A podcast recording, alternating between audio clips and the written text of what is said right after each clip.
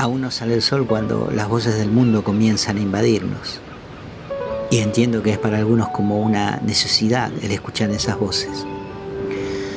Voces que te alertan si tenés que salir abrigado o llevarte un paraguas. Si vas a tener problemas con el tránsito en alguna parte de la ciudad. Voces que te informan si la guerra continúa o si en alguna parte del mundo ha brotado algún otro virus pandémico que puede arrasarnos a todos. La música de la radio despeja. Las ocurrencias de algunos programas te pueden hacer reír y lograr ponerte un poco de buen humor en este tedioso día. Los pensamientos viajan por las cabezas de todos. Algunas preocupaciones son compartidas, como los problemas económicos, las deudas, los ajustes que hay que hacer para poder llegar a fin de mes, etc. Y qué decir si de amores andamos sufriendo. Cómo vuela el pensamiento cuando estamos enamorados y no nos sentimos correspondidos. Cómo una canción puede cambiarte el día. Cómo un recuerdo puede llenarte el alma. A cierta edad las dolencias se manifiestan y los huesos hacen su concierto de ruidos y nos ponen en situación de que ya no somos los mismos de ayer. La tele empieza con sus malas noticias, porque las buenas son si este o aquel ganó un premio por su actividad artística, o si tal o cual tiene un nuevo amor, y van ya cuantos. Mientras vemos cómo se ostenta la buena vida, la buena comida, el buen vestir por la televisión, algunos sueñan en secreto ser como ellos, o tener sus aparentes dichas sin fin que un golpe de suerte nos saque de la pobreza, o que al menos podamos pagar los impuestos y arreglar la gotera del techo.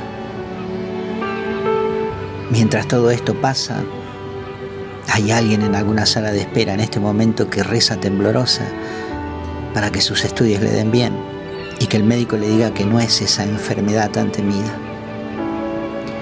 Alguien ruega en el silencio de un templo vacío por su hijo que anda extraviado por la vida sin orientación ni objetivos, perdidos como si estuviese atrapado en una telaraña invisible.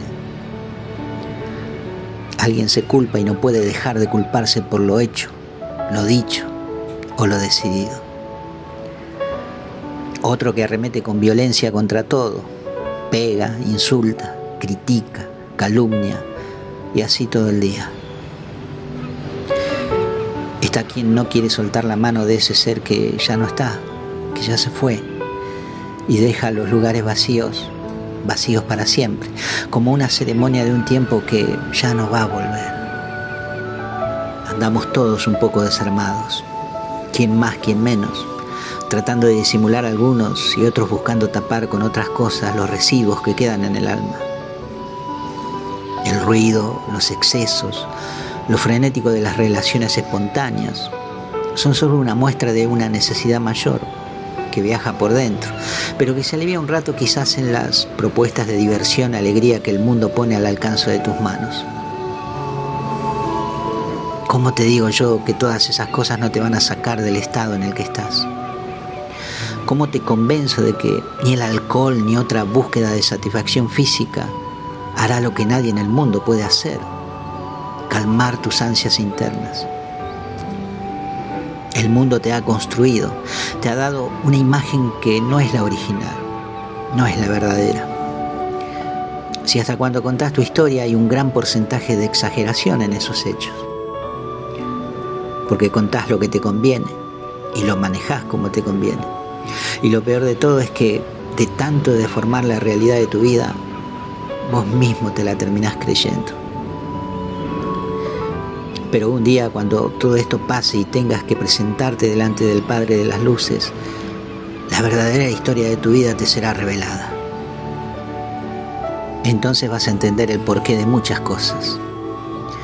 Vas a ver la razón de tus sufrimientos, de cuánto tuvieron que ver otros, pero también de cuán responsable sos vos mismo, vos misma, de los acontecimientos de tu vida.